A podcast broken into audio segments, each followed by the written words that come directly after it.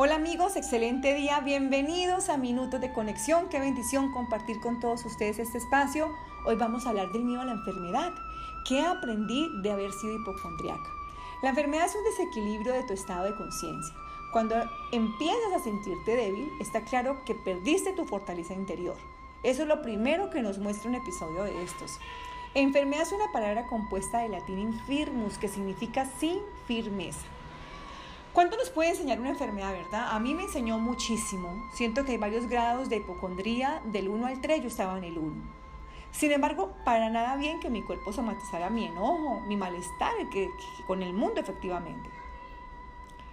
La somatización significa transformar el dolor emocional. La autoculpa me estaba pasando la factura y tuve que tomar acción después de muchas caídas. Cirugía tras cirugía, buscando afuera lo que estaba adentro por resolver. Platón dijo, mente sana en cuerpo sano. Piensa positivo respecto a ti y te sanarás. Las autoculpas son un desastre que tu cuerpo la resiente y este cuerpecito no fue la excepción. Muchas de las personas no expresamos el malestar porque nos encontramos o porque no encontramos las palabras para hacerlo. O porque simplemente nos han enseñado a callar o porque si lo hacemos vamos a quedar expuestos y qué vergüenza, o qué sentimiento de culpa, o qué miedo, ¿verdad? Todo eso nos ha enseñado el sistema.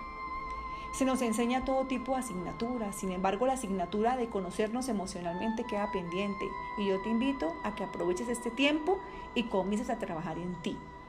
Sabes que el precio de ser tan fuerte a toda costa conduce a la somatización y efectivamente me identifico totalmente ahí. Terminé haciendo una maestría en descodificación de enfermedades que me contribuyó muchísimo, gracias a Dios. Yo estaba definitivamente resuelta a sanarme y la determinación fue fundamental en este proceso. Definitivamente, en todos los procesos de liderazgo se requiere básicamente los mismos ingredientes, disciplina, determinación, confianza y mucha dosis de amor.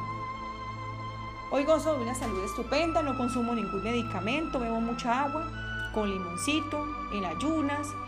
También me tomo muchos tecitos de jengibre con apio. Bueno, estoy así variando cada nueve días. Lo cierto es que mi cuerpo me va hablando y yo se lo agradezco muchísimo porque aparte de todo tenemos una relación así verdaderamente de amigos. Utilizo las herramientas que he aprendido a lo largo del camino, como la conexión con la fuente que es básica, ¿no? Vivir en esa oración constante, las técnicas de liberación emocional, los códigos de sanación, sanación cuántica, bueno, en fin, hay muchas herramientas que he conocido a lo largo del camino y mi cuerpo siempre me lo está agradeciendo. Cuando ha aparecido alguna manifestación de algo que resiente mi cuerpo, él se encarga de manifestarlo y yo tomo acción inmediata. El cuerpo nos habla y requerimos aprenderlo a escuchar, eso es la clave. Un paciente somático requiere ser atendido de forma integral. Las enfermedades son reales y necesitan un tratamiento específico y ajustado a las características del paciente. No es que finalmente no duela, duela, duele, pero duele el corazón cuando nosotros definitivamente no hemos identificado cuál es la causa o el origen. ¿Sí? Una vez descartadas las patologías orgánicas, lo importante es lograr entender qué está queriendo decir el cuerpo, porque la boca calla lo que el cuerpo grita. ¿Qué implementé en mi vida para poder avanzar en este reto? Primero que todo, yo te invito a que escuches tu cuerpo, es decir, presta atención a cómo te sientes y qué te duele. Uno, dos, Analiza cómo te sientes muy dentro de ti, si tienes conflictos que aún no has resuelto. 3. Está en tus manos solucionar tu situación y sentirte mejor, porque solo depende de ti. 4. Asesórate y cambia la alimentación por una mucho más saludable. Quinto, incorpora el ejercicio. Sexto, bebe mucha agua. Séptimo, finalmente todo esto está demostrando que tú te estás empezando a amar incondicionalmente. Suelta todo tipo de peso emocional que ya no puede más contigo, al punto que tu cuerpo te lo está demostrando.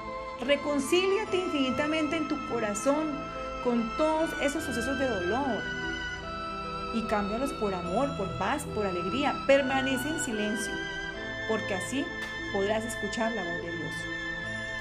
Y ahí vas teniendo varias herramientas para que las puedas aplicar y empieces a hacer un camino, ese camino tuyo propio que te construye.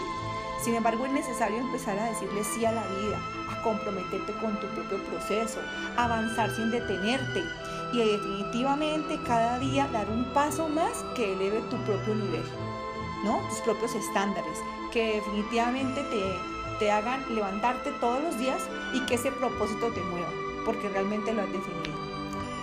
Te abrazo con todo el amor, espero que todo esto te sirva y te contribuya y si te gustó lo puedes compartir, que muy seguramente también le puede servir a cualquier otro ser.